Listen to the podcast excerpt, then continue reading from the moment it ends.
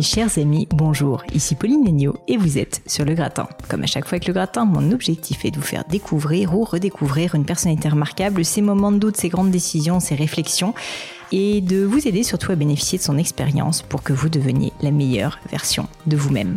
Aujourd'hui, j'ai le plaisir de recevoir sur le gratin Tina Kiefer, qui est fondatrice de l'association Tout à l'école, qui scolarise plus de 1400 jeunes filles défavorisées au Cambodge.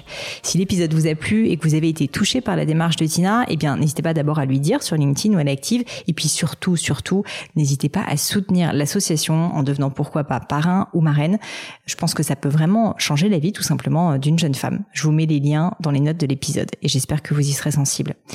Je l'avoue, pour l'instant, j'avais mis peu de personnalités du monde associatif sur le gratin. Pas par préjugé, franchement, mais simplement parce que j'avais pas de contact et de connaissances dans ce milieu. Et puis aussi, je dois dire, je voulais mettre en avant une personnalité et un engagement qui me touchait personnellement.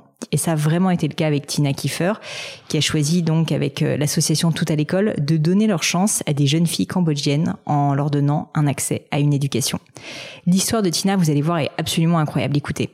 Fille de publicitaire, Tina commence sa carrière comme journaliste chez Cosmo. Elle se fait rapidement repérer et travaillera par la suite pour de nombreux supports en vogue, Froufrou à la belle époque, Les grosses têtes et puis Marie-Claire, dont elle prendra la direction en 1999. Mais c'est en 2005 qu'elle subit un véritable choc. D'ailleurs, elle enfreint un livre, un peu plus tard, que je vous mets également dans les notes de l'épisode. En gros, en voyage au Cambodge, elle est touchée au cœur par une jeune fille qui pleure dans un orphelinat. Dans un petit couloir, elle la voit et vraiment elle est profondément touchée. Elle décide alors sur le champ qu'elle ne l'abandonnera pas, qu'elle ne peut pas la laisser sur place. Elle finit donc par adopter la petite Chandara et se lance un défi fou. Accompagner des milliers de jeunes femmes cambodgiennes à sortir de leurs conditions par l'éducation. C'est la création de l'association Tout à l'école. Vous verrez un épisode aussi touchant que juste et qui j'espère vous amènera à réfléchir, comme ça a été le cas pour moi. Mais je ne vous en dis pas plus et laisse place à ma conversation avec Tina Kiefer.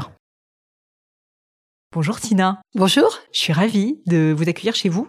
Oui, exactement. Vous êtes à la maison. Merci beaucoup de m'accueillir. On boit un café à la maison. Et oui, on boit un café. Et j'aimerais parler de tout votre parcours qui est passionnant et, et peut-être commencer par le vif du sujet, hein, simplement, puisque j'ai lu beaucoup de choses sur vous et, et notamment, euh, j'aimerais commencer par ce fameux jour de 2004 où votre vie a changé, votre vie a basculé, je crois, avec une rencontre. Oui. Est-ce que vous pourriez euh, m'expliquer ce qui s'est passé? Une rencontre inattendue au Cambodge. C'est la première fois que je visitais ce pays que j'ai découvert ce pays qui a changé ma vie. Et j'apportais des vêtements dans un orphelinat et j'ai rencontré effectivement au bout d'une d'une allée une petite fille toute seule qui pleurait. Et euh, cette petite fille, euh, bien il y a eu euh, une déflagration d'amour. C'est ce que c'est vraiment ce que j'ai ressenti. Je l'ai prise dans mes bras et je me suis dit que c'était pas possible de la laisser là. elle avait des problèmes médicaux qui faisaient que c'était très très difficile pour elle de trouver des parents adoptifs. Elle était déjà grande, elle avait à peu près trois ans. Et euh, bon, j'avais déjà quatre enfants à l'époque, mais euh, c'était vraiment, il s'est passé un truc tellement fort que je me suis vraiment battue pour retourner la, la chercher. Et elle est arrivée à la maison, donc il y a maintenant plus de 15 ans. Et elle a grandi, hein, maintenant elle a 18 ans. Et, euh, et, donc, ça a donné naissance à une école parce que euh, quand je l'ai ramenée en France, euh, son, son nom d'origine, c'est Chandara. Je me suis dit, euh, il y a tellement de petites Chandara partout qui font la mendicité. Et donc j'ai eu envie de construire une école. Et à l'époque, comme j'étais à la tête du magazine Marie-Claire, j'avais évidemment quelques leviers. Et donc j'ai lancé une grande opération pour construire un premier bâtiment. Voilà, c'est toute une histoire comme ça qui s'est enchaînée. On va en parler en détail justement, en fait, ce que je trouve euh, passionnant dans, dans votre histoire, c'est que vous, vous, avez euh, cette déflagration d'amour, mais beaucoup de personnes, si vous voulez, peuvent à un moment dans leur vie se dire, je vais faire de l'humanitaire, ou j'ai envie d'avoir une cause, ou je vais aider. Et vous, la différence, c'est que vous l'avez fait et que ça fait maintenant euh, ben, quasiment 10 ans, en fait, que c'est le cas. 16 ans, ouais, c'est ça. C'est quand même assez fou quand on y pense. Qu'est-ce qui a fait que pour vous c'était différent? Est-ce que c'est la personne? Est-ce que c'est Chandara Est-ce que c'était parce que c'était l'aboutissement? Qu'est-ce qui a fait Alors peut-être déjà aussi mon métier d'origine, parce que j'étais journaliste et je travaillais dans un magazine engagé. Marie-Claire est quand même un journal engagé pour la cause des femmes et des enfants. Avant, j'avais créé un journal qui s'appelait DS de société qui était très engagé. Donc, j'étais déjà dans un terreau, mes amis, mon environnement, mon travail.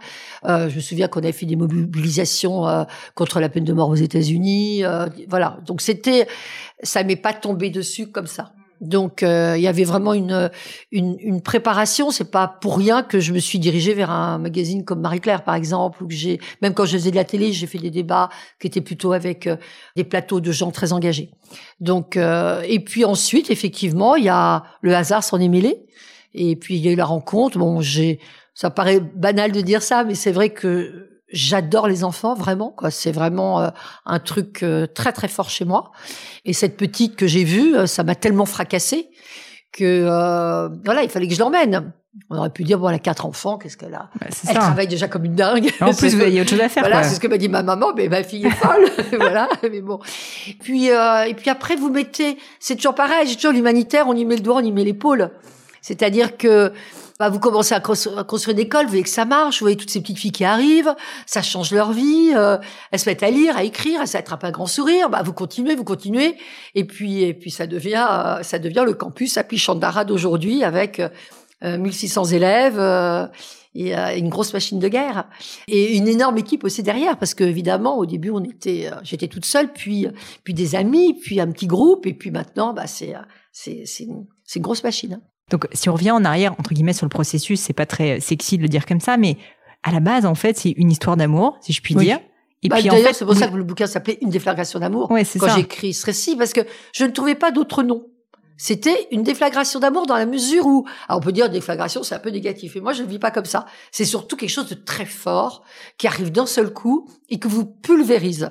Et c'est vraiment l'impression que j'ai eue quand j'étais au Cambodge. J'ai été pulvérisée par cette petite par le Cambodge. Pourtant, j'ai voyagé dans ma vie, mais je ne sais pas. Il y a, quelque chose au Cambodge qui fait que euh, vous n'en sortez vous ne revenez pas indemne de ce pays. C'est un pays qui, qui touche énormément. Et euh, voilà, oui, donc c'est effectivement c'est une histoire d'amour. Mais de toute façon, l'humanitaire, c'est de l'amour quand même. Quoi qu'on fasse comme humanitaire, je pense que c'est euh, de l'amour. Mais vous aviez pas du tout prévu à l'époque d'en faire d'en faire une vocation, c'est-à-dire d'aider des milliers de femmes, de jeunes femmes à, je l'avais limité à mon travail de journaliste qui soutient des causes, qui euh, voilà, euh, c'était le quotidien, on faisait des reportages, etc. Euh, je l'avais limité à ça. Non, je, je pensais pas. Par contre, dès que j'ai commencé à me dire je vais, je vais faire cette école, j'ai bien senti que surtout une école, une école par définition, vous prenez des enfants, elles ont six ans, vous allez les accompagner jusqu'au bout. D'emblée, j'avais dit l'idée c'est de les accompagner jusqu'à ce qu'elles deviennent des femmes libres et instruites. Donc je savais que je m'inscrivais dans une sacrée durée. Voilà. Mais bon, c'était, euh, je me posais pas la question. J'avais une main visible qui, qui me poussait, qui me pousse derrière en permanence. Je ne sais pas à qui appartient cette main visible, mais euh, voilà. Donc voilà. Mais la main visible est toujours là. on la remercie cette main visible. On la remercie. Vous, vous parlez justement des débuts et du, du fait que vous aviez pas anticipé tout ce qui s'est passé. J'aimerais revenir sur les débuts pour comprendre justement euh, qu'est-ce que vous avez mis en place initialement, parce que je pense qu'il y a pas mal de personnes qui pourraient se dire, moi aussi j'ai envie de mm. m'investir. Mais vous, une fois de plus, vous l'avez fait à une échelle, et c'est ça souvent ce mm. qui m'intéresse sur le gratin, à une échelle euh, vraiment très importante, euh, puisque on parlera des chiffres après, mais c'est vraiment vous avez aidé des milliers de femmes, c'est quand même assez incroyable quand on y pense. Donc donc comment est-ce que ça a commencé? Comment est-ce qu'on se dit à un moment donné, je vais essayer de bah voilà, je vais essayer de créer une association et, euh, et quelles sont les premières étapes quoi? Bah, les premières étapes, d'abord il y a eu des rencontres. j'ai eu la chance de rencontrer une femme au Cambodge qui était propriétaire d'un terrain et quand je lui ai expliqué, euh, j'ai envie de faire une école, j'étais venue chercher euh, euh, ma fille à, à, l'orphelinat. Ça avait duré quelques mois, évidemment, de, de démarche pour pouvoir venir la rechercher à, à l'orphelinat. Et elle m'avait dit, écoute, si tu fais une école, je peux te prêter un terrain. Il se trouve que je viens d'acheter un terrain le hasard, mais c'est incroyable, le hasard dans cette histoire. Le terrain qui était d'ailleurs à deux kilomètres de l'orphelinat, encore un hasard. Ce qui fait qu'à chaque fois que je vais à l'école à Pichandara, je passe devant l'orphelinat, c'est dingue. Et d'ailleurs, je scolarise des petites filles de cet orphelinat à Pichandara. Donc, non, à Pichandara, excusez-moi, c'est l'école Holy Baby. Euh, l'orphelinat Holy Baby. Et donc voilà, donc ce sont des rencontres. Après, c'est bon, évidemment c'est énormément de travail. Ça, je, euh, ça a été long en plus euh, à, alors ça a été très rapide à monter, mais ça a été lourd parce que j'avais Marie-Claire à gérer. Donc euh, je suis restée à peu près euh, cinq ans à la fois à gérer Marie-Claire et à bâtir une école qui chaque année inscrivait 100 nouvelles petites filles, prenait en charge les familles, construire des bâtiments, etc., etc. C'est pour ça que il y a dix ans, j'ai dit bon, je, ça faisait dix ans que je dirigeais Marie-Claire. Donc, je trouvais que la boucle était bouclée. Et euh, je me suis dit, de toute façon, ma vie, c'est l'humanitaire. C'est ça qui me plaît. C'est même pas pensable d'imaginer autre chose ou d'arrêter. Et donc, du coup, j'ai quitté Marie-Claire à ce moment-là pour ne me consacrer que à l'école à Pichandara. À l'époque, comment est-ce que vous vous organisiez, euh, je veux dire, au quotidien? Parce que c'est vrai qu'effectivement, quand on est dirigeant de Marie-Claire, euh, j'imagine qu'on est assez occupé. Et donc, avoir en plus, non seulement une association, mais une association qui est en train de se lancer avec 100 nouvelles petites filles par an, comme vous disiez, c'est juste colossal, en fait, le travail. Alors, moi, ça faisait déjà 5 ans que j'étais à Marie-Claire. Je dirais que, bon, j'avais bien les manettes en main. Je, je, connaissais bien le journal, je connaissais les rouages, je, commençais dans la presse écrite, j'avais 18 ans. Donc voilà, j'avais, je dirais pas un certain automatisme parce que c'est quand même un gros bateau, mais euh, j'étais détendu, on va dire. J'avais une bonne, bonne équipe, une très bonne équipe en place. Marie-Claire était très compréhensif. Hein, euh, de toute façon, c'est un journal très féministe. Ils n'allaient pas me reprocher de bâtir une école au Cambodge pour les filles. En plus, ils ont même, ils ont même été partie prenante parce que j'ai lancé une opération La Rose Marie-Claire qui a permis de construire le premier bâtiment où ils, où ils ont été partie prenante, etc. Donc, ils ont accepté que je fasse beaucoup de missions au Cambodge. Voilà, bon, j'ai une nature très speed hein, quand même, hein, donc euh, j'essaye de faire les choses assez vite, on va dire. Et, puis je me suis entourée de quelques personnes très précieuses. Voilà, petit à petit, euh, euh, pas mal de journalistes au départ. Mais c'est pas un métier si éloigné que ça que le métier de journaliste, parce qu'il faut faire beaucoup d'investigations. Quand vous créez une école comme ça, il faut vous dire, bah voilà, on va les emmener vers quel métier, quelle est la position du pays, vers quoi ils se dirigent. Enfin, il faut passer votre temps au début à poser des questions pour apporter des réponses. Donc c'est très journalistique comme démarche. Et le fait aussi d'avoir euh, eu des amis journalistes et d'être moi-même journaliste, je crois, m'a énormément aidé pour faire cette école. Mais bon, c'est évident que c'est, c'est et ça reste énormément de travail. Est-ce que vous pourriez m'expliquer, parce que finalement, euh, je, je, visualise pas exactement euh, en quoi ça consiste, le, le quotidien d'une personne qui crée une, une association telle que Tout à l'école? Ce que je veux dire par là, c'est, je suis désolée de, continuer, mais on parlait juste avant que vous commenciez du fait que déjà l'école est, à distance, donc est au Cambodge, vous n'êtes pas toujours sur place non plus, donc il y a ce premier point qui est à gérer, et puis il y a tout l'aspect évidemment financement qui est très important, où là aussi je peux imaginer que vous avez un rôle énorme à jouer. Bien sûr, bien sûr. Bah, écoutez, c'est simple, parce actuellement avec la crise sanitaire, effectivement, j'ai pu y aller, je suis partie six semaines en novembre-décembre. J'y suis pas retournée. Il y a, y a, des problèmes de des, des obligations de, de, de, confinement très strictes, hôtel du gouvernement. Enfin, c'est super compliqué. Donc, euh, ce matin, par exemple, j'ai fait trois réunions à la suite en visioconférence avec le Cambodge. Avec le décalage horaire, c'est pratique. Donc, généralement, le matin, je le consacre au Cambodge. Vous êtes au Cambodge le matin. Je suis au Cambodge. D'ailleurs, quand je finis par raccrocher, j'ai toujours un moment de déstabilisation. Elle me dit non, je ne suis pas au Cambodge. Généralement, j'ai d'ailleurs la voix un peu cassée parce que euh, vous mettez encore plus d'énergie quand vous travaillez par visioconférence que dans une vraie réunion. Mais vous le faites inconsciemment. Dire que vous, vous avez tendance à appuyer plus fort, à parler plus fort, à être plus convaincante avec vos équipes, ce qui fait que Parfois, je suis un peu saoule quand un peu chaos. voilà. Et l'après-midi, je me consacre effectivement beaucoup plus à la levée de fonds, qui est, qui est, qui est un boulot énorme. C'est monter des opérations. C'est euh, là, on a créé une opération il y a deux ans parce que la, la flamme Marie-Claire n'existait plus. J'ai voulu la remplacer avec quelque chose qui est très actuel, qui est l'arrondi solidaire en caisse. Vous savez, quand vous allez acheter quelque chose, vous appuyez et vous mmh. arrondissez. Euh, donc j'ai réuni plusieurs enseignes comme Sephora, Carole, Monoprix, euh, Casino et Tam et créé un événement qui s'appelle Levons le doigt pour l'éducation des plus fragiles. Et j'ai commencé ça il y a deux ans, ça a très très bien marché. Donc ça, ça dure à peu près deux mois à partir du mi-septembre, juste après la rentrée des classes. Mais tout ça, c'est très lourd parce que euh, pour que ça marche, il faut du relais, donc il faut qu'on fasse avec les chaînes de télé. Euh, j'ai Anne-Claire Coudray qui est très proche, qui est très très engagée à mes côtés dans l'association, qui fait du relais, mais dans son JT, mais elle n'est pas la seule. Euh, on, est, on a, en plus, moi je pars toujours du principe que la pub doit rien coûter. On est dans une association je ne dois pas dépenser d'argent comme. Donc, euh, on a eu de l'affichage urbain. Tout ça, ça a été gracieux. Euh, merci, merci Deco. Pareil avec euh, les spots. Dans les cinémas sont fermés, mais on a des spots gratuits sur la, gomme pâté. Donc, ça vous demande beaucoup plus de temps. Parce que comme vous n'achetez pas, mais que vous dealez pour que la communication soit toujours gracieuse, bah, c'est évidemment beaucoup plus de rendez-vous, beaucoup plus de, de force de persuasion. Mais maintenant, je pense que l'école, enfin l'association commence à être assez connue. Les gens voient les résultats, ils se rendent compte que toutes ces petites filles qui sont issues de la, la, grande pauvreté, on a 100% d'admission au bac, le meilleur, euh, meilleur taux du Cambodge. Elles voient l'université, etc. Donc, euh, ils sont rassurés et ils sont, ils sont fidèles. J'ai beaucoup, beaucoup de personnes fidèles autour de moi. Et euh, je vous parlais de Carole, par exemple. Carole, ils ont démarré la, marque Carole de, de, de, vêtements. Ils ont commencé la première année. Vous vous rendez compte? Ce sont les premiers qui m'ont acheté des roses.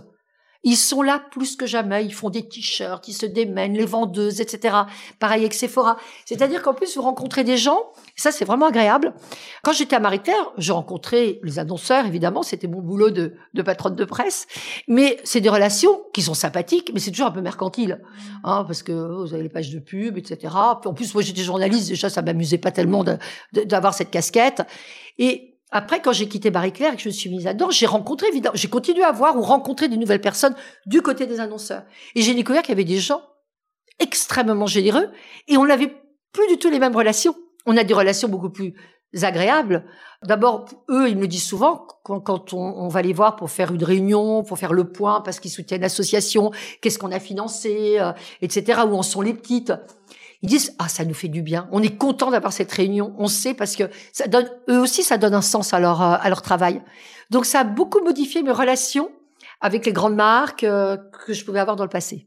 Ce qui est fou dans tout ce que vous me dites, moi, ce qui, ce qui me frappe là, c'est vraiment euh, deux choses. C'est à quel point créer une association comme vous l'avez fait est entrepreneurial.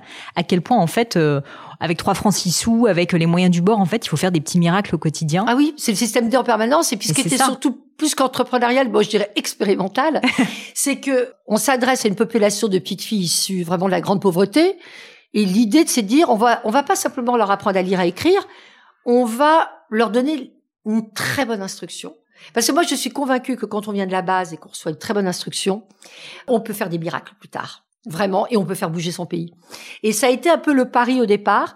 Et je me suis rendu compte que ces gamines, elles avaient une telle motivation, une telle force de résilience, elles ont tellement pas envie de retourner dans les bidonvilles, etc., qu'on a eu des résultats assez spectaculaires. Mais ça a eu demandé aussi d'adapter un programme pédagogique extrêmement réfléchi. On n'a pas appliqué le programme d'éducation nationale, bien évidemment que non. En plus, on est à l'étranger, on leur apprend trois langues, c'est-à-dire le khmer, l'anglais et le français. Donc euh, tout ça demande beaucoup beaucoup de brainstorming sur la pédagogie. C'est pour ça, c'est en cela que c'est très expérimental. Même nos relations avec les avec les mères, les histoires, les problèmes de planning familial. Parce que quand on voit une maman qui est enceinte du septième et qui vient nous inscrire la petite dernière, il y a un moment euh, et qu'elle vit dans un bidonville. Donc il y a plein de choses en parallèle qu'on a dû monter et qui demandaient à chaque fois de s'adapter à la population, à l'état d'esprit, euh, ne pas heurter les gens, ne pas, vous voyez. Et donc euh, ça, ça prend aussi beaucoup de temps, mais en même temps, c'est c'est passionnant, c'est vraiment passionnant. Oui, clairement. Est-ce que vous pourriez nous donner quelques chiffres aujourd'hui justement sur l'association euh, pour, pour qu'on se rende compte de tout ce qui a été accompli? Alors, écoutez, l'association, donc ça démarre au CP. On les inscrit toujours au CP. On veut vraiment que ces petites arrivent très jeunes parce que on leur apporte l'instruction, mais on leur apporte aussi l'éducation. Il y a quelque chose dont je, auquel je tiens depuis le début, c'est ce que j'appelle les cours de valeur, les cours d'ouverture sur le monde. Et ces petites, on leur apprend pas simplement à lire, à écrire, à parler l'anglais, le français, etc. On leur apprend aussi euh, la générosité, le partage, la tolérance. Ça peut paraître un peu euh, comme ça, mais moi j'y crois énormément. Et d'ailleurs, je vois les résultats aujourd'hui. C'est-à-dire que des enfants qui grandissent avec ces valeurs-là deviennent quand même des personnes qui sont animées d'un désir de faire changer les choses qui sont plutôt euh, plutôt très généreuses. Donc elle commence au CP. Euh, le campus à Pichandara, où on a donc l'école primaire, le collège, le lycée, un internat, un centre médico-social, un cabinet dentaire, l'école de permaculture, je crois que j'aurais oublié. C'est sur des, c'est très très très très vaste. Là, nous avons 12, 1200 euh, enfants et un staff d'un peu plus de 300 personnes qui travaillent là. 1200 enfants. Ouais. Bah, il y a, y a 100 élèves par promotion, par, promotion. Ouais. 4 classes de 25 élèves. Et maintenant, nous avons trois années de post-bac. Je suis très, très fière d'elles parce qu'elles ont toutes le bac. On s'y attendait pas. Alors, du coup, on les accompagne encore plus longtemps. on a ouvert un premier foyer dans Phnom Penh, la capitale, pour qu'elles soient près des universités. Et là, on vient de, d'ouvrir un deuxième foyer parce que le premier foyer est déjà plein. Voilà. Donc, et alors là, c'est d'autres questions qui se posent parce que quand les petites, quand elles sont petites, bon, elles sont à Pichandara, elles sont dans un lieu, on les a, on les a sous, sous l'œil, etc. Et on a un programme pédagogique qui est très étayé. Quand elles ont le bac, bah, il y en a qui font agro. On en a beaucoup qui font agro parce qu'une école de permaculture, on est très euh, défense de l'environnement. Euh, il y en a qui font, euh, qui vont être infirmières, qui vont être profs. On en a qui sont très brillantes, qui font médecine, qui font des écoles de commerce. Donc il faut s'adapter à chacune, il faut leur trouver les meilleures filières en fonction de la demande du pays. Donc on, on, on fait aussi beaucoup d'études sur les métiers dont ce pays a besoin. On est en train de mettre en place, ça a été freiné par le Covid, les très brillantes, les envoyer en France, les envoyer dans l'ASEAN, pour faire des études supérieures parce que les universités au Cambodge parfois sont pas toujours de top niveau et c'est dommage parce que on a quand même des gamines qui sont extrêmement euh, extrêmement vives. Bon ça ça a été vraiment freiné par par le on en a une en France actuellement mais euh, elle est passée entre les mains du filet mais c'est un peu compliqué. Donc tout ça demande aussi euh, d'autres réflexions mais j'ai avec le temps j'ai de très bonnes équipes sur place. C'est le, le plus compliqué, c'est toujours ce qu'on appelle les RH, hein, les ressources humaines. En plus, au début, le Cambodge, maintenant, c'est beaucoup plus accessible. Quand, quand j'ai monté à Pichandara, c'était pas bitumé, euh, on croisait des buffles, on s'embourbait, c'était très compliqué hein, pour aller jusqu'à l'école, même si on est à 15 km de la capitale. Aujourd'hui, c'est une quatre voies. Euh, voilà, le, le, Cambodge, ça, ça, pousse à une vitesse incroyable. Euh, c'est beaucoup plus facile d'envoyer des personnes, d'envoyer des profs, etc. On a des profs cambodgiens, mais on a aussi des professeurs anglophones et francophones. Donc voilà. J'allais vous demander justement quelle a été peut-être là ou les plus grandes difficultés que vous avez eues sur le parcours euh, pour la création de cette association et puis son développement surtout? Moi je dirais les RH parfois des, pas tombés sur des personnes qui correspondaient à l'ampleur du projet. Et euh, ça, c'est ça, c'est dur, hein, parce que quand vous vous rendez compte que euh, vous avez euh, dans, dans, dans, le truc de pilotage, la cabine de pilotage, des personnes qui n'assurent pas ou qui, ou même qui voudraient, mais qui n'ont pas les bons réflexes, comme je disais, c'est très expérimental. Donc il faut avoir une grande flexibilité d'esprit pour faire avancer ça. Et vous avez des personnes dans l'éducation nationale qui ont vraiment une grande expérience, mais qui ne vont pas forcément avoir cette flexibilité d'esprit. Donc je pense que oui, ça a été des moments comme ça, où d'un seul coup, euh, grosse panique, il faut recruter. À un moment, j'ai vécu deux ans sur place. C'était un moment où il y avait vraiment une poussée de croissance. Donc c'était important que j'habite là-bas, donc je suis partie avec les gamins. Mon compagnon également de l'humanitaire, travaille pour la chaîne de l'espoir, il est chirurgien cardiaque, et ça tombe bien parce qu'il a profité de ce moment-là pour créer une unité de, de chirurgie cardiaque pour enfants euh, au Cambodge. Donc on a pu partir avec euh, notre Smala. Et ça, c'est bien aussi d'être sur place. Alors là, c'était le contraire. Je faisais à distance et levée de fonds. Et je prenais l'avion dans l'autre sens pour venir faire les, les, les opérations de levée de fonds. Ces deux ans sur place, ça a dû être ah, j'ai adoré. incroyable. Non, j'ai adoré. Et puis, puis pour, pour, les enfants, ça a été exceptionnel aussi pour mes enfants. Ça a été une expérience euh, très enrichissante. Et puis euh, là, vraiment, vous vous connaissez. Bien sûr que je connais bien le Cambodge parce que forcément, quand vous montez une école comme ça, vous connaissez de l'intérieur. Mais quand vous vivez en plus deux ans sur place, forcément, vous avancez d'un cran encore. Donc, c'était vraiment bien. Tina, il va falloir qu'on parle euh, aussi du reste parce que malgré tout, vous avez eu une vie avant tout à l'école, quand même. je ne suis pas si jeune que ça. Et, puis une vie bien remplie surtout parce que vous n'avez pas rien fait. Euh, vous n'avez pas du tout rien fait. J'aimerais bien euh, revenir au tout début. vous nous avez dit que vous aviez commencé le journalisme autour de l'âge de 18 ans. Qu'est-ce qui a fait que vous êtes tombé dans la marmite? Qu'est-ce qui a fait que vous avez été attiré par ce, ce secteur Ce qui a fait que je c'est que j'ai pas fait d'études. C'est-à-dire que j'ai, alors je suis le contre-exemple de ce que je fais au Cambodge. C'est pas par hasard d'ailleurs. Euh, j'ai passé mon bac quand même, bien sûr, mais euh, j'étais pas assez, pas très facile comme euh, comme adolescente.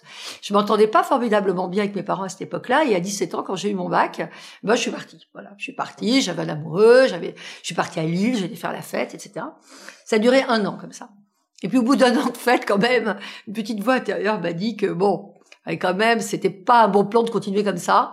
Et à ce moment-là, euh, j'ai une chance parce que c'est vrai que la chance compte dans la vie et, et c'est que mon père travaillait dans la pub et connaissait l'équipe de Cosmopolitan, qui était un magazine à l'époque très drôle, un, féminisme impertinent avec des, sacrés tempéraments dans la rédaction. Et moi, il me dit, écoute, je lui dis bon, d'accord, je rentre, etc. Mais qu'est-ce que je vais faire, etc.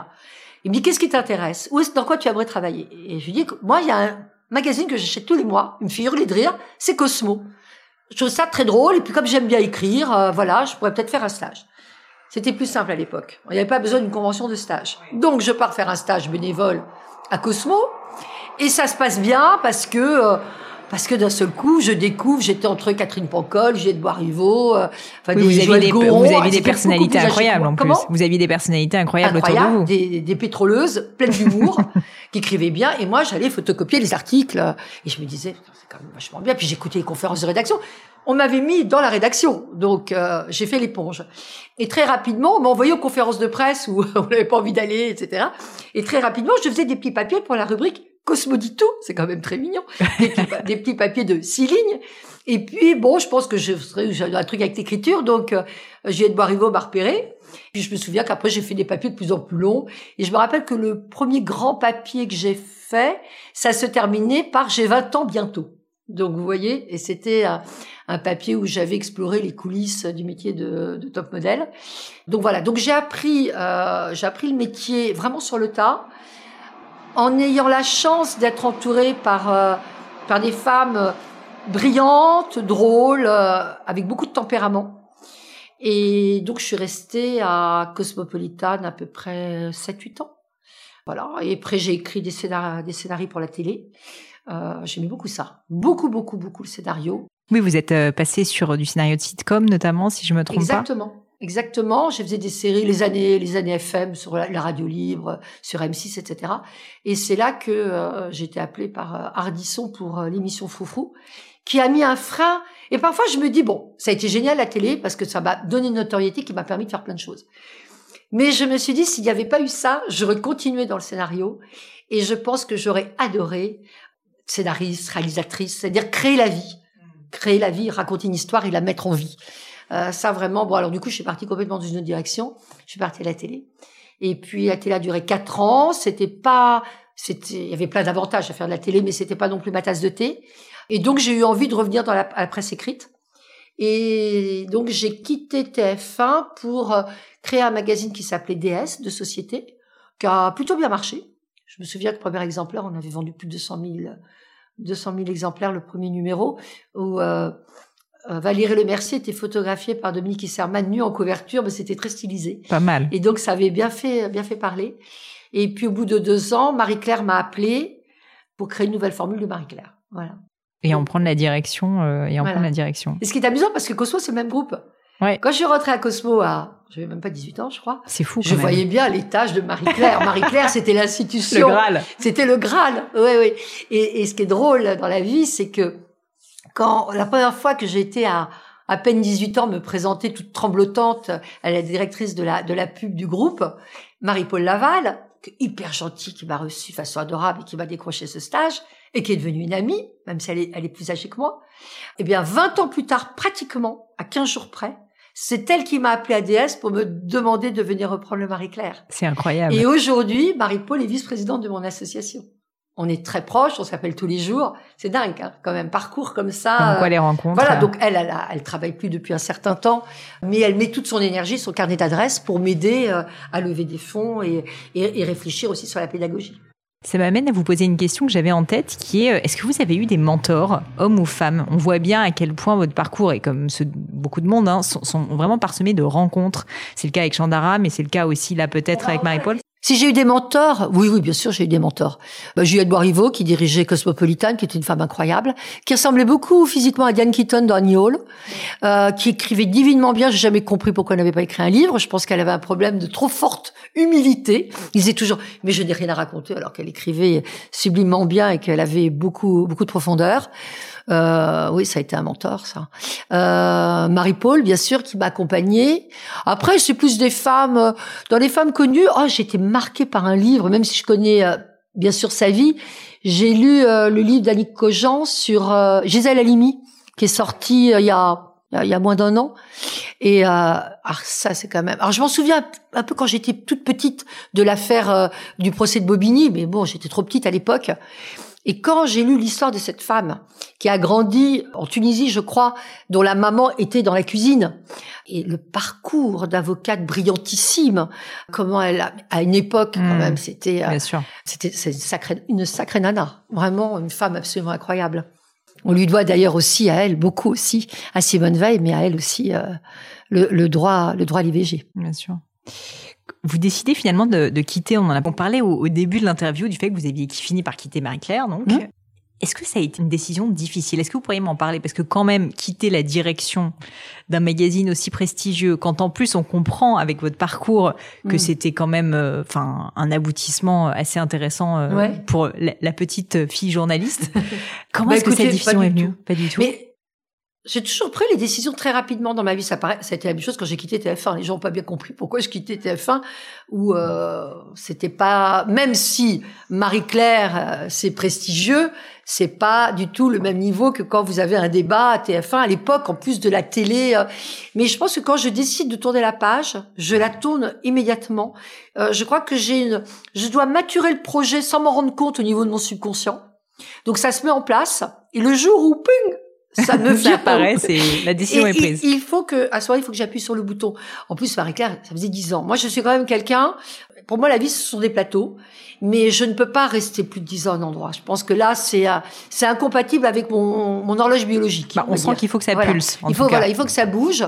Donc euh, dix ans, je trouvais que c'était bien. C'était un contron, euh, voilà. Et euh, ah non, non, non, vraiment, je l'ai fait j'ai adoré, j'ai vraiment adoré m'occuper de Marie-Claire. Je me revois euh, à genoux euh, sur la moquette de la rédaction à monter les sujets, les visuels, etc. J'adore l'image, j'adore le photo, le photojournalisme. Donc j'ai vraiment euh, ce côté créatif que j'ai moins retrouvé par la suite. Vous, vous, vous avez votre création, vous la mettez plus sur le côté expérimental, il faut monter quelque chose, etc. Stratégie, mais vous êtes moins dans la dans la création artistique j'étais, il y avait quand même une dimension création artistique dans mon, dans mon approche de journaliste. Donc ça, peut-être que par la suite, parfois et même encore aujourd'hui, ça manque un peu le côté création artistique. Mais sinon, non, non, je suis pas, euh, non, je suis partie. Euh, je dirais pas sans me retourner parce que j'avais des amis là-bas et que je, je mais euh, sans problème. Bah alors, dimension artistique quand même encore présente parce que malgré tout, vous avez écrit un livre qui est sorti en 2019. Pourquoi écrire ce livre? Une déflagration d'amour. Alors d'abord, pourquoi j'ai écrit une déflagration d'amour? D'abord parce que cette histoire est tellement forte en moi que j'avais envie à un moment de la mettre sur le papier. Parce que comme j'ai une vie qui va très très vite et je suis la tête dans le guidon, vous, avez un truc fort, mais vous n'avez pas le temps de le... que déjà vous êtes sur autre chose et sur autre chose et l'école et l'école qui grandit, etc., etc. Donc je pense qu'il y avait un moment où j'avais besoin de faire un arrêt sur image. Il y avait aussi besoin de laisser à ma fille Chandara, qui s'appelle Théa aujourd'hui, un témoignage, parce que moi, elle ne connaîtra jamais, elle saura jamais qui sont ses parents. Et je trouvais utile, pour après, qu'elle ait une trace de son histoire, qui s'appelle en plus Une déflagration d'amour. Hein, pour quelqu'un qui, au début, a eu un peu des petites pannes d'amour, bah, je me dis que ça peut l'aider dans des moments difficiles plus tard, même quand elle sera vieille, voilà, qu'elle ressortira le bouquin. Donc, je pense qu'il y avait ça aussi. Puis, et puis j'ai beaucoup aimé l'écriture. Je, je, venais d'écriture, donc c'était un plaisir de me remettre, euh, d'écrire ce récit et de le revivre aussi dans les détails, dans les, dans, dans tout ce que j'ai ressenti de si fort à ce moment-là. Vous qui aimez, euh, j'ai l'impression, vivre à 200 à l'heure, est-ce que il euh, y a des moments quand même où vous avez besoin de faire des pauses, des moments où quand ah, même. Mais j'aime vivre à 200 à l'heure, mais je peux être très très paresseuse pendant les vacances ou pendant le week-end. Non non, mais sérieusement. Ah, non non non, c'est tout l'un tout l'autre. Non non non, quand je quand je décide de euh, de me coller devant une série, je me colle devant une série. Comment? On ou off. Voilà, je suis exactement ça. On off, oui, c'est absolument ça. Non non, ne croyez pas ça. Je suis pas une Sakanoviste. Non, non, euh, je, j'ai une grosse puissance de travail. Ça, c'est indéniable. Mais euh, j'aime bien aussi euh, contempler. J'aime bien la contemplation. Je voulais revenir encore une fois sur la mission humanitaire de, de Tout à l'école. déjà pour comprendre pourquoi vous aviez choisi de centrer vos efforts sur l'éducation des jeunes filles. Qu'est-ce qui vous a donné cette idée? Les enfants. Parce que ce sont les enfants et que la meilleure façon d'aider un enfant, c'est de lui apporter l'éducation qu'en plus c'est une cause qui n'est pas trop anxiogène. Vous voyez, moi j'ai une admiration sans borne pour les gens qui œuvrent, par exemple, dans des unités de soins palliatifs pour enfants. Rien que dire, mais je suis au-dessus de mes forces. Vous voyez, là l'éducation, vous prenez un enfant, il va pas bien, il est un peu cabossé par la vie. Euh, bah après, il a le sourire, euh, il se met à pousser comme une fleur. Donc, euh, je ne suis pas assez solide intérieurement, je pense, pour affronter la maladie des enfants, pour être sur des, ou avoir fait de l'humanitaire, urgentiste dans des pays en guerre, j'aurais pas eu la solidité. L'éducation, euh, bah voilà, c'est ça permet, c'est utile et en même temps c'est pas c'est pas trop dur. Quoi. Mmh, je comprends. Et vous avez eu euh, des idées reçues, des idées préconçues sur l'humanitaire qui ont été euh, battues en brèche par votre expérience? Euh, Il y en a beaucoup d'idées reçues sur l'humanitaire. Moi, je pense que l'humanitaire, il y a des humanitaires, il y a des associations. C'est difficile de dire l'humanitaire parce que je dis toujours un peu vulgairement, il y a à boire et à manger. Le Cambodge, il y a à boire et à manger. Il y a des assos qui font un boulot formidable. Et puis, il y a pas mal de, aussi, il y a des babacools glandeurs qui ont trouvé la planque. Voilà. Donc, euh, donc voilà. Donc moi, ce que, ce dont je me suis rendu compte, mais je m'en doutais de toute façon, c'est que c'est beaucoup de boulot et qu'il faut être encore plus exigeant que quand on dirige une société. D'abord parce qu'il y a la vie des gamins. En plus, l'argent, bah, c'est pas l'argent des actionnaires, c'est l'argent des donateurs qui croient en vous. Donc, euh, il faut remettre des, des, des, trucs dans tous les... Voilà. Peut-être que l'exigence est encore plus grande que ce que je pouvais imaginer dans le passé et que ce que les gens imaginent. Parce que les gens ils, ils disent oh c'est cool t'as beau oh moi je voudrais une école. Bon quand on me dit ça je, je souris un peu parce que c'est pas cool. Non c'est pas le terme. C'est passionnant mais c'est tout sauf cool vous voyez. Donc peut-être euh, oui c'est euh, c'est énormément de d'engagement. Voilà vous dites l'exigence, ça m'intéresse parce que effectivement, étant moi-même entrepreneur, en fait, euh, si j'avais su, si j'avais su quand je me suis lancée, je pense que je ne l'aurais probablement pas fait. À quel point c'était du travail, du temps, de l'exigence. C'est quand même fou quand on y pense. Et je me dis pour vous, c'est la même chose probablement encore puissance 1000 parce qu'à une échelle mondiale. Mais mais euh, typiquement, ça serait quoi comme exigence? Ça serait sur quoi finalement que votre attention doit être euh, complètement focalisée pour que ça marche? surtout, Elle doit être sur la pédagogie parce que c'est l'ère de la guerre. On fait pas tout ça pour euh, que ces petites se plantent. C'est aussi, c'est sur l'élevé de fonds, parce qu'il faut que l'argent tombe. C'est sur le contrôle, le contrôle des fonds, mais pour ça, je suis, il y a le commissaire au compte Mazar, il y a, on a, on a le label de, euh, du don en confiance. J'ai des gens autour de moi qui sont des gens de vrais financiers, qui eux surveillent les comptes, les conseils d'administration. Tout ça, c'est très, très structuré. Et ils ont très bien compris que moi, je ne suis pas du tout quelqu'un d'administratif. Donc, euh, j'ai des gens très très compétents qui s'occupent de ça, et moi je m'occupe de la pédagogie de trouver l'argent. Je suis pas la seule à m'occuper de la pédagogie. Hein. J'ai toute une équipe aussi autour de moi, de gens euh, complémentaires, euh, qui ont des tas de qualités, etc. Hmm. Bah déjà, la pédagogie et trouver l'argent, euh, c'est quand même euh, une, énorme paire de manches. Surtout que trouver l'argent, euh, c'est quand même difficile en ce moment. Déjà en ce moment, je peux imaginer que c'est difficile. Et puis c'est tous les ans, parce que contrairement à une entreprise qui quand même en génère, là, vous êtes obligé de renouveler en permanence. Ah oui, contrairement, je dis toujours, contrairement à un hôpital, à la limite, je parle pas des hôpitaux en France, mais ou même d'un orphelinat, à la limite, vous avez moins d'argent, vous accueillez moins d'enfants. Là, quoi qu'il arrive, chaque année, on en a 100 de plus, et et on va pas leur dire, les petites au milieu du guet, on n'a pas d'argent, tu vas rentrer chez toi. C'est pas, c'est pas possible. Aujourd'hui, euh, ça représente combien la, nécessité de fonds pour euh, l'association euh, annuellement? On est à peu près à 4 millions et demi par an. Alors, c'est pas que la pédagogie pure. Parce que je pense que si on a le résultat avec les petites, qu'elles ont toutes le bac, qu'elles vont toutes à l'université, c'est parce qu'on est dans une approche globale. On ne leur apprend pas simplement à lire, à écrire et à faire de très très bonnes études, mais on se débrouille pour que leur famille aille mieux, pour que la communauté aille mieux, qu'elles ne soient pas dans un conflit de loyauté quand elles sont dans le, le superbe campus à Pichandara entouré de bidonvilles. Là, par exemple, on a un gros problème avec la dernière mousson qui a détruit beaucoup de, de maisons hein, dans les. Euh, donc là, je suis en train de, de, relancer la construction. On aimerait construire une cinquantaine de maisons qu'on va reconstruire. Mais c'est important parce que la vie de ces enfants ne commence pas quand elles passent le portail de l'école. Et puis dans la communauté autour, même si les enfants ne vont pas à l'école, on va pas dire bah toi je t'aide pas parce que ta fille n'est pas à l'école à Pichandara. Donc du coup, vous passez votre temps à ouvrir une porte, et il y a une autre porte et une autre porte. Et, et tout ça, c'est bah, c'est pour le bien. Puis il y a un centre médico-social qui est important aussi. Il y a un cabinet dentaire. Dès la deuxième année, on s'est dit, il faut un cabinet dentaire. Elles arrivaient, elles avaient toutes les dents, elles avaient les dents pourries. C'est pas possible. On pouvait pas. On avait une petite, je me souviens, elle avait 11, euh, 11 euh, problèmes d'abcès, ouais, même oh dans, dans, dans, la, dans la bouche. Donc, euh, bah, c'est tout ça, forcément, bah, ça coûte de l'argent. Mais euh, moi, je filme beaucoup tout ce que je fais parce que c'est important. Les, donateurs sont principalement ici en France ou au Luxembourg. C'est très important de montrer concrètement ce qu'on fait. De même que j'ouvre les portes à tous les parents. Ces petites filles peuvent être parrainées par des particuliers. Ça coûte 35 euros par mois. C'est pas grand chose, en tout cas. La déduction fiscale. Donc, ça, à l'arrivée, ça doit faire 12 euros. Et je dis toujours aux parents, on dit aux parents, si vous avez le bonheur d'aller au Cambodge, parce que c'est un pays génial à découvrir, venez. Et normalement, en dehors de la crise sanitaire, on a à peu près 80 parrains qui viennent visiter l'école, qui rencontrent leur petite, qui va dans la famille de la petite, qui déjeune avec les profs, vous voyez. Et ça, c'est bien. Et puis, ça fait un effet tom-tam parce qu'ils repartent, ils sont très contents, ils voient à quel point c'est sérieux. Et donc, du coup, ils en parlent autour d'eux, etc. J'ai l'impression que une des clés qui a fait quand même votre réussite au-delà de votre passion, c'est votre énergie qui a l'air d'être quand même assez débordante. Et surtout quand on voit que c'est quand même un peu un puits sans fond, parce qu'on peut toujours faire plus. C'est un peu un puits. C'est un puits sans fond, mais je vais vous dire une chose. Les résultats que je tiens avec ces, avec ces jeunes filles. Hier, je regardais, j'ai une de mes élèves qui a passé le bac et qui fait l'Instituto Marangoni à Paris, qui est une, grande école de mode.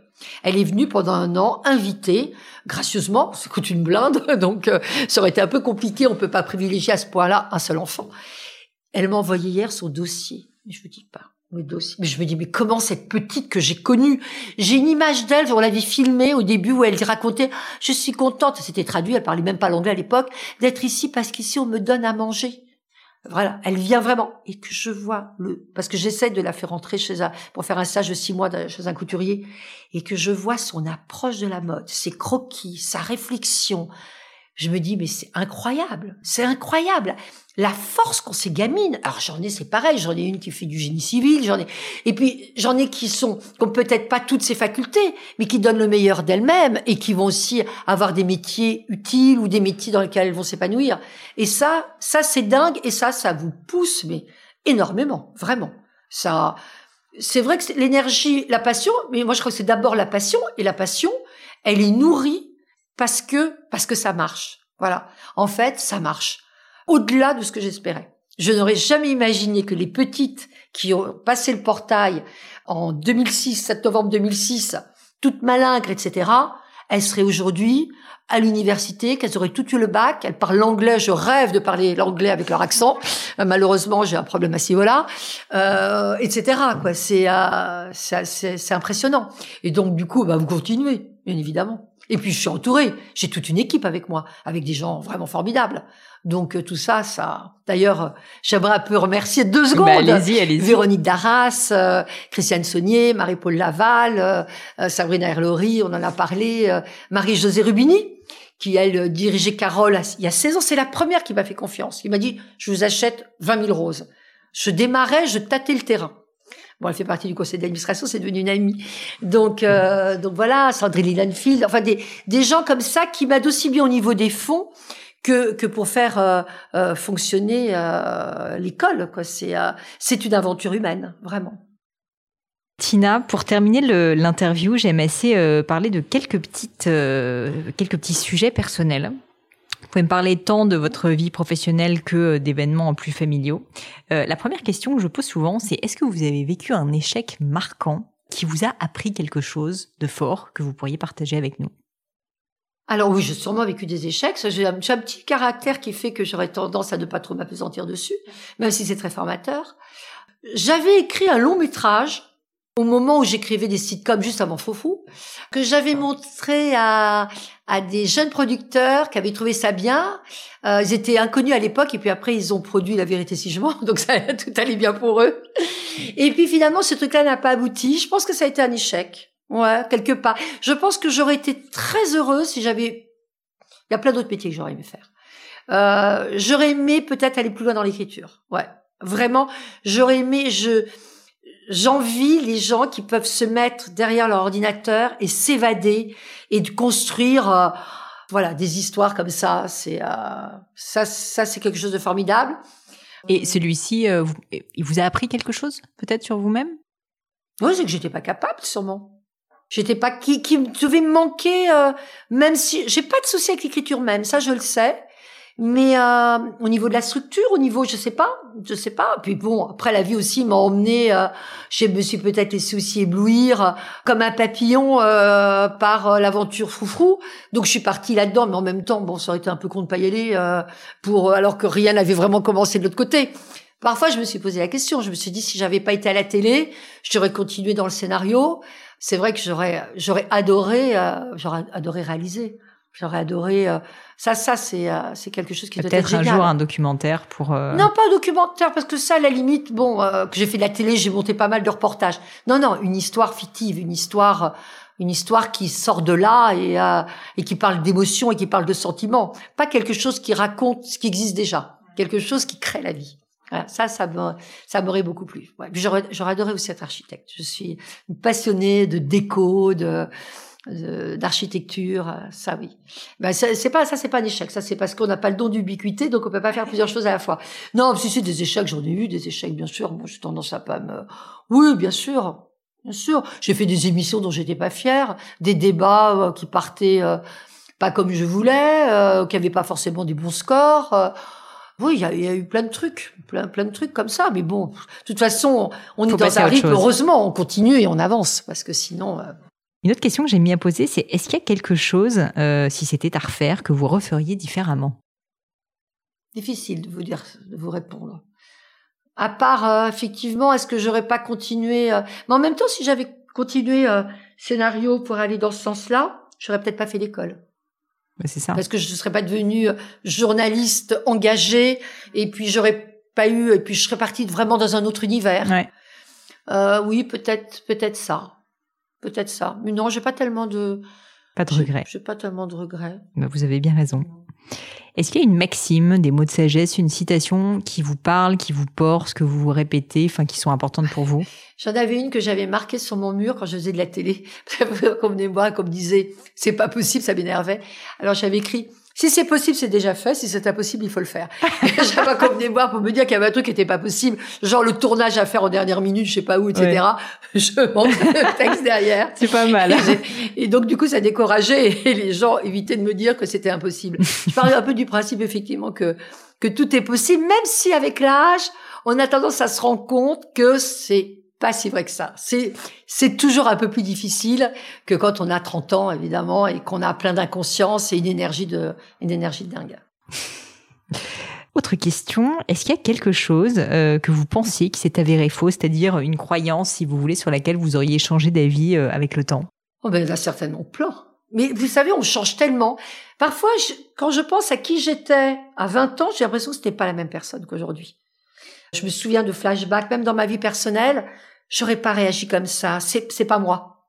Donc, bien évidemment que beaucoup de choses, j'ai eu des tas de certitudes qui ont volé en éclats. De même que j'en ai encore aujourd'hui. quelque chose me dit que je me plante.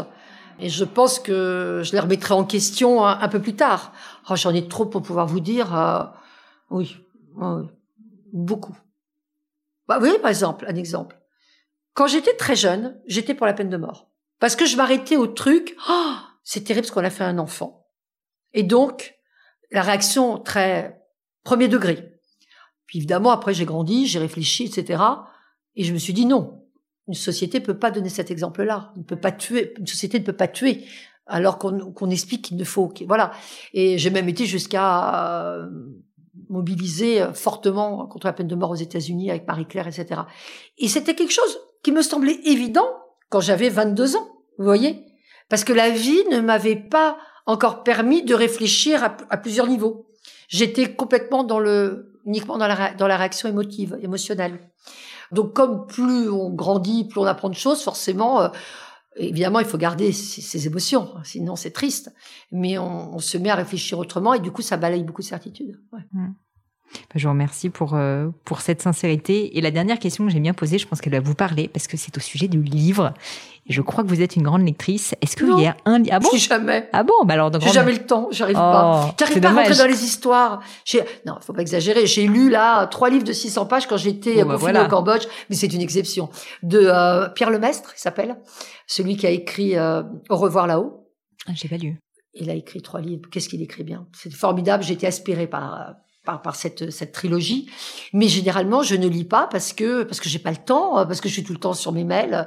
Je le regrette et que je je n'ai pas cette euh, j'arrive pas. Je suis trop. Je crois que je suis trop piapée. Bah alors livre, ça peut être un, ça peut être une musique, ça peut être un film, ce que vous voulez. Mais est-ce qu'il y a, on va dire, un, une œuvre d'art euh, qui vous a particulièrement marqué et pourquoi?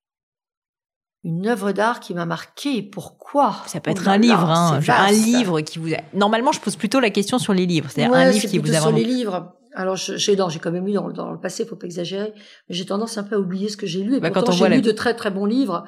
J'ai pas de j'ai pas de souvenir à part celui-là récent euh, parce qu'il est pas vieux justement et que j'ai vraiment adoré.